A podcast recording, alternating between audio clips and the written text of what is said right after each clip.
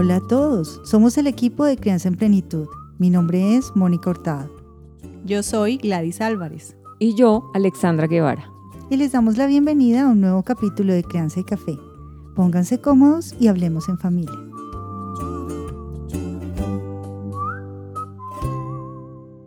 Cuando no tenemos claro a dónde queremos llegar, difícilmente podremos hacernos un mapa. ¿Les ha pasado que hacen muchas cosas que realmente no los llevan a ningún lado? Hoy entonces vamos a hablar sobre cómo podemos traer ese orden a nuestra vida de familia, cómo establecer la misión familiar y regirnos por esos principios, valores y hábitos que nos llevarán a nosotros y a nuestros hijos a lugares maravillosos. Conecta con tu hijo. Si como pareja, como familia y como padres hemos construido nuestro enunciado sobre cuáles son esos principios sobre los que queremos basar nuestro hogar, será muchísimo más fácil ver cuando desviamos el rumbo y volver de nuevo al centro, a nuestro norte. Hay un camino muy profundo en este tiempo que inicia cuando nacemos y es el proceso de convertirnos en personas. Así se titula el libro de Carl Rogers con el mismo nombre. No podemos olvidar que finalmente todo lo que hacemos y le da sentido a nuestra vida está frente a nosotros. Ese pequeño al que queremos ver ser exitoso, exitosa, feliz, alegre, inteligente, honesto, trabajador, responsable y mil cosas más, inicia cuando somos conscientes de ese listado de valores y principios que primero debemos trabajar en nosotros mismos. Como dice Stephen Covey en su libro Los siete hábitos de las familias altamente efectivas, existen ciertos principios fundamentales que gobiernan todas las interacciones humanas y vivir en armonía con esos principios o leyes es absolutamente vital para la calidad de la vida familiar. Para este autor, que cita a León Tolstoy en Ana Karenina, todas las familias felices son iguales, pero todas las familias infelices tienen un mismo modo de hacer las cosas. Las familias felices trabajan con un mapa en la cabeza. Esa es la gran diferencia. La pregunta es, ¿cómo construirla? No sé cómo estará constituida tu familia, si estás casado, si tienes apoyo de tus padres o suegros, si hay una cuidadora en casa, ni cuántos hijos tienes. Pero tanto como si tu familia es extensa, como si eres una familia de papá, mamá y un solo hijo o más hijos, o si eres padre o madre cabeza de familia, te daremos una guía para construirla con tus hijos. Vamos a taparnos los ojos y vamos a imaginar cómo es esa familia. Si tuviéramos la oportunidad y tuviéramos eh, a alguien que nos dice, todo lo que pidas será concedido, como la quisiéramos, como quisiéramos relacionarnos, cómo nos gustaría solucionar los conflictos, cómo nos gustaría que nos dijeran cuando estamos equivocados, cómo nos gustaría manejar las finanzas, qué haríamos en el tiempo libre. Y hay muchas maneras de empezar a transmitir la importancia de esa misión familiar a cada integrante. Hablemos cómo podemos involucrar a los niños. Ustedes tal vez cuando eran niños jugaron a la gallina ciega.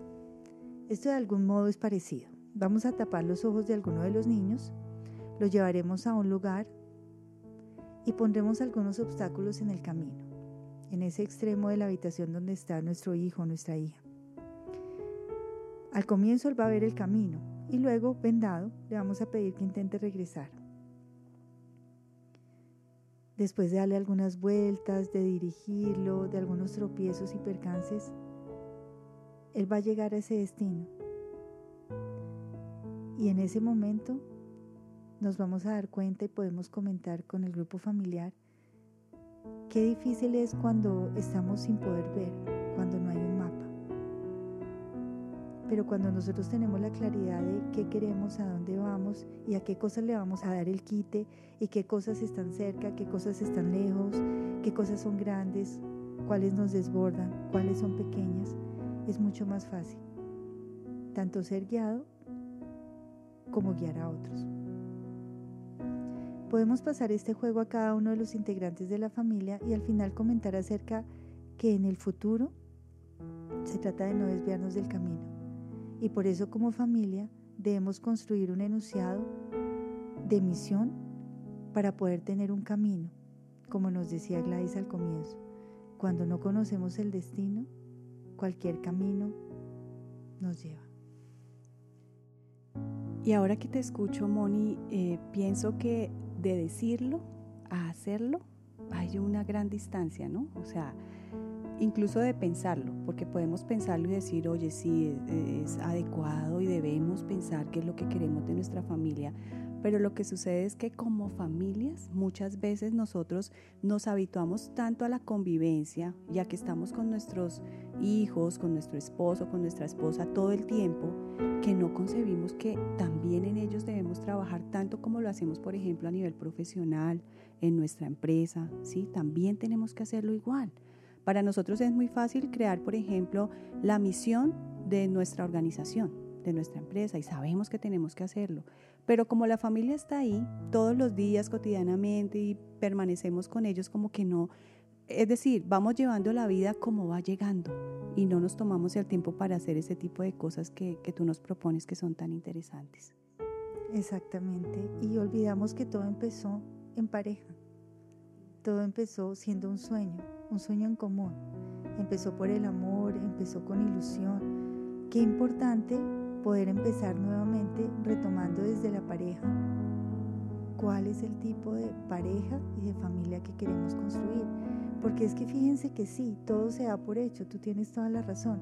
Entonces creemos que la persona que tenemos a nuestro lado, a la que amamos, está completamente de acuerdo y tiene de pronto la misma expectativa que yo. Y resulta que no. Cada cual tiene sus propios sueños, sus propias necesidades, sus propios anhelos. Y de escuchar, como lo hemos venido repitiendo, depende el tener un buen comienzo. Así es de que nuestra invitación entonces es empezar a dialogar y hablar con nuestra pareja acerca de qué clase de compañeros queremos ser. Si empezamos construyendo nuestra misión como pareja, será mucho más fácil llevarla después como familia. Empecemos por preguntarnos qué clase de compañeros queremos ser, cómo queremos tratarnos, cómo queremos resolver nuestras diferencias, cómo manejamos nuestro dinero. Siempre uno de nosotros es más organizado, más puntual, eh, tiene una metodología de pronto más metódico, digámoslo así, y de pronto otro de nosotros es más afectivo, es más hábil con otro tipo de destrezas importantes en la familia. Así es de que qué importante conocernos y qué importante poder saber qué es lo que le gusta a cada uno de nosotros para asumir esas mismas responsabilidades. Y no sé si ha pasado con ustedes, pero yo sí recuerdo eh, en mi experiencia en consulta que muchas veces los problemas tienen que ver con las familias extensas, con las tradiciones que queremos vivir, con que uno sí es más social y le gusta asistir a reuniones y al otro de pronto no, eh, o que queremos vivir dentro de unas tradiciones eh, más como las lleva la familia extensa de mi esposa o de mi esposo. Y es importante entonces hablar acerca de qué tradiciones queremos enseñar a nuestros hijos, bajo qué principios religiosos, qué metodología de educación quisiéramos darles, qué tradiciones conservaremos, qué roles asumirá de pronto desde el manejo eh, de lo básico en el hogar. Y aunque esto suena de pronto demasiado específico, eh, yo sí los quiero invitar a ser lo más detallados posibles acerca de qué tipo de pareja y de familia quieren hacer para luego escuchar a sus hijos. Con ellos seguramente hablarán acerca de cómo nos gusta tratarnos, qué cambiaríamos, cómo nos podemos divertir juntos, cómo podemos resolver los problemas. ¿Cómo te gustaría que te hablaran cuando te equivocas? Y seguramente allí saldrán mil y una ideas que nos enriquecerán en esa construcción de la misión familiar. Pero además quiero decirles que eso se vuelve como una foto del momento. Las misiones familiares van cambiando porque nuestros hijos crecen, porque nuestras expectativas cambian, porque de pronto ya no tenemos eh, la misma ubicación laboral o no vivimos en la misma ciudad. Entonces de pronto ya estas tradiciones las vamos a vivir de otra manera, de pronto hemos cambiado eh, y si antes éramos personas más, más lejanas, eh, queremos ahora frecuentar algunas partes de nuestra familia, en fin, todo va evolucionando y va cambiando y se tiene que ir replanteando periódicamente.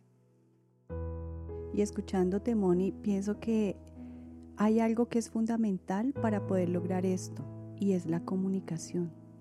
Y a veces los canales de comunicación están tan afectados, ¿sí? Que yo puedo tener una buena intención, tú también puedes tener una buena intención, pero lograr esa unidad ¿sí? de criterio en la familia es muy complicado porque los canales de comunicación están dañados. En este momentico justamente estoy atendiendo a un adolescente que tiene una eh, relación bastante difícil con su papá y cuando entro yo a mirar como todo el contexto me doy cuenta que los canales de comunicación no es que estén dañados realmente, sino que no se han nutrido. O sea, entre ellos básicamente no se comunican y para ella es súper complicado poder hablarle a su papá. Igual que para él me imagino será complicado hablarle a ella. Entonces pienso que para todo esto que tú nos estás planteando hay algo que es fundamental y es la comunicación. Es muy cierto. Es muy cierto y fíjense que cuando nuestros hijos son pequeños, eh, a veces los regañamos, a veces sucedió alguna cosa y a los cinco minutos nuestros hijos van y nos abrazan nos podemos haber despedido de afán y de pronto haber olvidado eh, darles un abrazo y seguramente nos devolvemos y les damos un beso.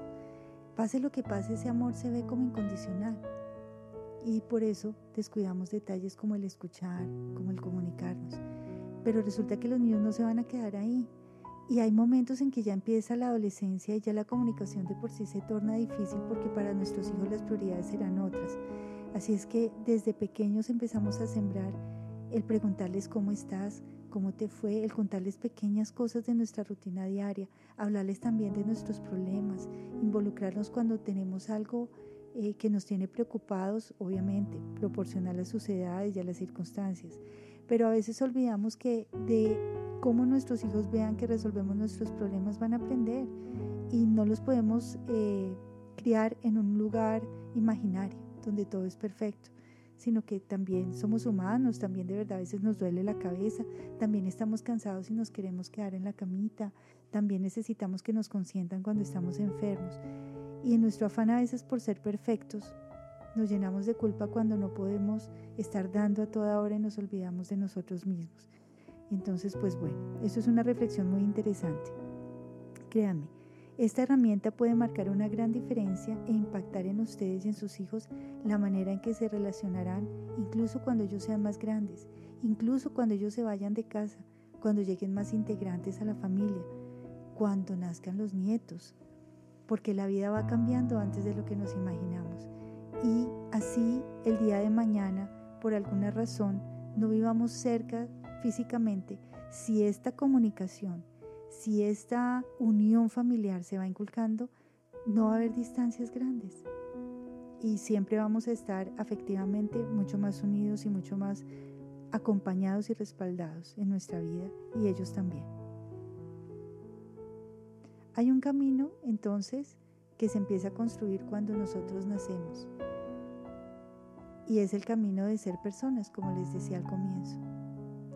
Vamos construyéndonos nosotros vamos construyendo a nuestros hijos y al final de los días, cuando miremos atrás, construimos muchas más cosas, muchas más relaciones, muchos más éxitos personales y profesionales si siempre tenemos en mente el tener como centro y como núcleo nuestra familia.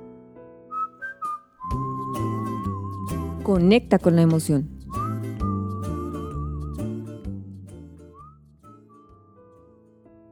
Definitivamente nuestras vidas y las de nuestros hijos e hijas son proyectos, como lo acaba de decir Moni en la sección anterior. Son proyectos de vida y en realidad todos y todas tenemos planes. Todos queremos lo mejor para nuestros hijos y en ese constante ir y venir en el transcurso de nuestras vidas, lo que hacemos es proyectarnos para el futuro. Algunos tienen planes muy bien elaborados, mientras que otros, por el contrario, como nos decía Gladys, lo van haciendo de manera inconsciente. Pero finalmente todos tenemos un proyecto de vida. Sin embargo, a veces hacemos proyectos individuales e incluimos a nuestros niños y niñas sin darnos cuenta de cuáles son sus intereses tal vez.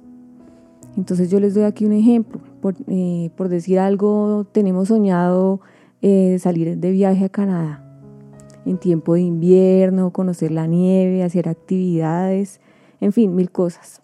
Y proyectamos un viaje familiar. Pero resulta que uno de nuestros hijos, eh, con el frío, le empiezan a doler mucho las articulaciones.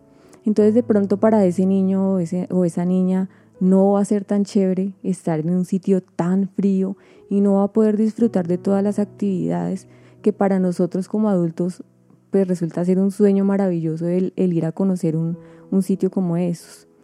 Entonces la reflexión aquí es cómo nosotros proyectamos en el futuro, qué expectativas tenemos nosotros como personas desde la individualidad de qué manera incluimos a nuestra pareja y de qué manera incluimos a nuestros niños y nuestras niñas también.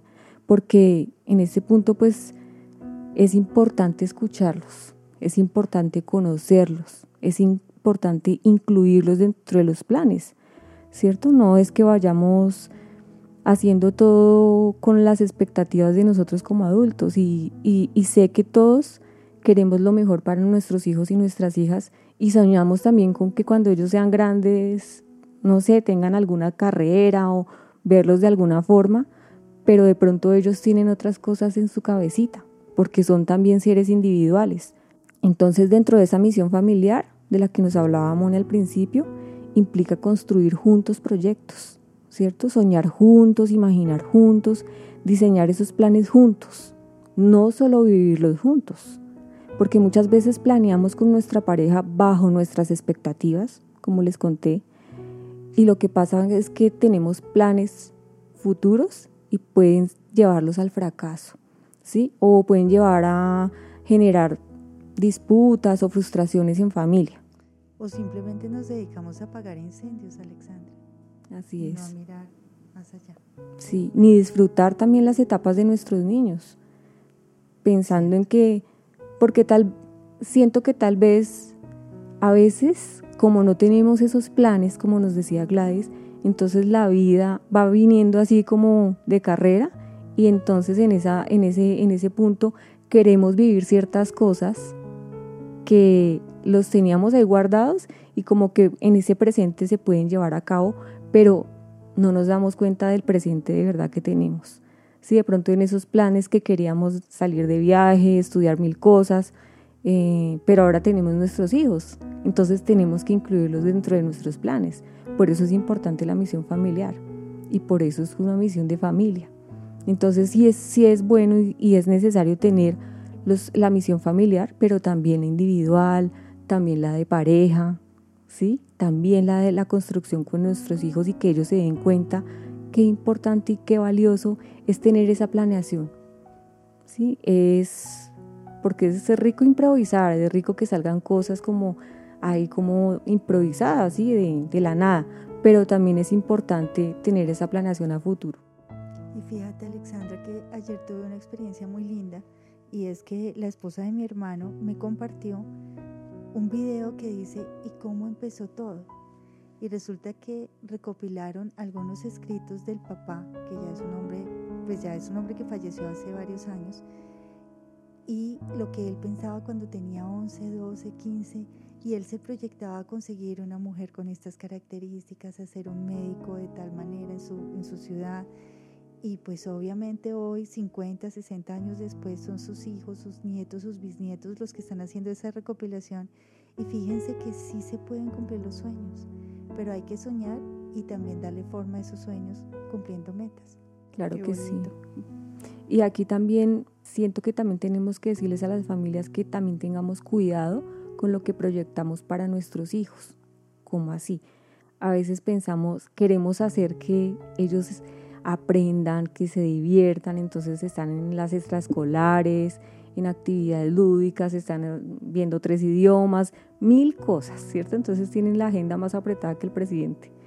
Pero no nos damos cuenta también que ellos son niños, que necesitan unos espacios de quietud, de ocio, de jugar como niños y que cada etapa del desarrollo tenga muchas cosas y les ofrezcamos muchas cosas, incluida nuestro tiempo, pero no nos extralimitemos, porque eso puede también causar un efecto contrario a lo que queremos para nuestros hijos.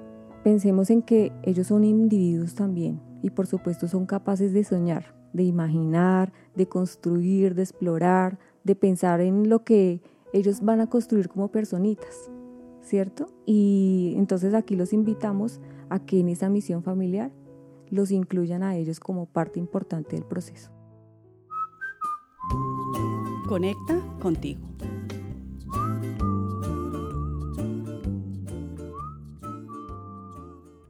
Ahora hablemos un poco de la importancia que tiene enseñarles a nuestros niños estos ejercicios que hemos compartido de atención plena. Uno de los propósitos es que aprendan a reconocer sus emociones, como ya lo hemos dicho en algún momento, cómo las experimentan y qué hacer cuando su cuerpo es invadido por ellas. Básicamente se trata de aceptar las emociones, reconocer su papel en la vida humana y para ello es fundamental evitar el control o la restricción de la emoción. Más bien es una invitación para que nosotros como padres y madres y en especial para los niños y niñas a recibir la emoción, a aceptarla, conocerla, permitirle estar y dejarle ir cuando sea el momento, no rechazarla de tajo ni reprimirla. La atención plena entonces nos invita a estar presentes, a vivir con atención cada momento presente. Para ello, los niños y las niñas cuentan con muchas habilidades. Ellos son expertos en esto. Ellos aún no han sido atravesados por asuntos de adultos que nos mantienen aferrados a momentos del pasado o nos ligan a situaciones que pueden ocurrir en el futuro. La vida del adulto se acompaña entonces por rutinas aceleradas, en ocasiones automáticas, que al final no nos permiten disfrutar de los momentos vividos. Justamente lo que pretendemos nosotros con estas prácticas es que podamos estar presentes y en el caso de los niños y niñas es que les ayudemos a cultivar esa atención que ellos ya por naturaleza tienen. Muchos entonces son los beneficios que los niños y niñas pueden obtener de estas prácticas. Entre ellos podríamos mencionar el aumento de la concentración, de su autoestima, la mejor gestión de sus emociones y por ende el fortalecimiento de habilidades que ayudan positivamente en la interacción social y familiar. Para empezar a ver las indicaciones que debes tener en cuenta cuando vayas a practicar con tus hijos, es fundamental que recuerdes la importancia de enseñar desde la experiencia, de guiar con tu ejemplo, porque somos nosotros, los padres, las madres, la familia, los principales modelos en la formación y el desarrollo de nuestros hijos.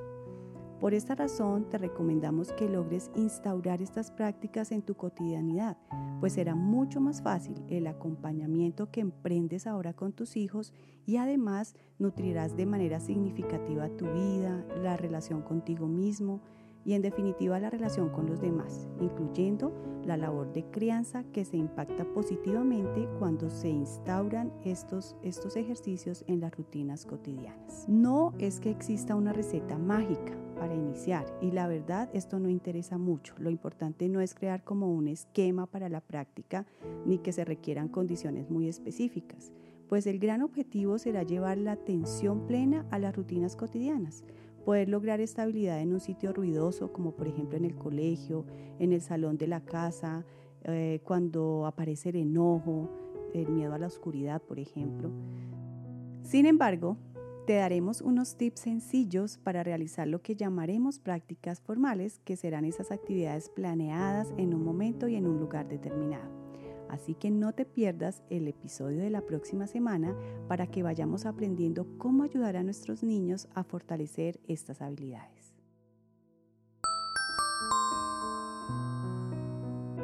Bueno, si hemos estado escuchando cada uno de estos podcasts en el orden eh, que fueron creados, estamos cerrando la cuarta semana. Y quiero contarles entonces que nuestra tarea para este fin de semana es construir el enunciado de misión familiar. Recordemos la importancia de recorrer este camino con un mapa claro. Sin embargo, este camino no empezó desde el día que construimos nuestra relación de pareja, nuestro matrimonio, sino que empezó desde la construcción de nosotros mismos como personas. Esta herramienta de misión personal, misión de pareja, misión familiar, no son herramientas del modelo de disciplina positiva. Eh, son realmente eh, el recurso que como terapeuta y como eh, apoyo a las familias y a las parejas he venido viviendo desde hace algunos años y considero que es un gran regalo. Es una excelente manera de empezar con un sueño y un propósito claro en la mente. ¿Y qué tal si este fin de semana realizamos la actividad sugerida de tranquilo y atento como una rana que podemos encontrar en YouTube? Sería muy bueno que lo hiciéramos con nuestros niños. Para la próxima semana iniciaremos con el tema de las juntas familiares que estamos seguras se convertirá en una valiosa herramienta para cada una de las familias que hace parte de esta formación. También conoceremos algunas condiciones fundamentales para desarrollar atención plena con nuestros hijos. Hasta aquí nuestro capítulo de hoy de Crianza y Café con Aroma de Familia. Los esperamos la próxima semana. Y recuerden que la paz en la familia es la paz en la sociedad.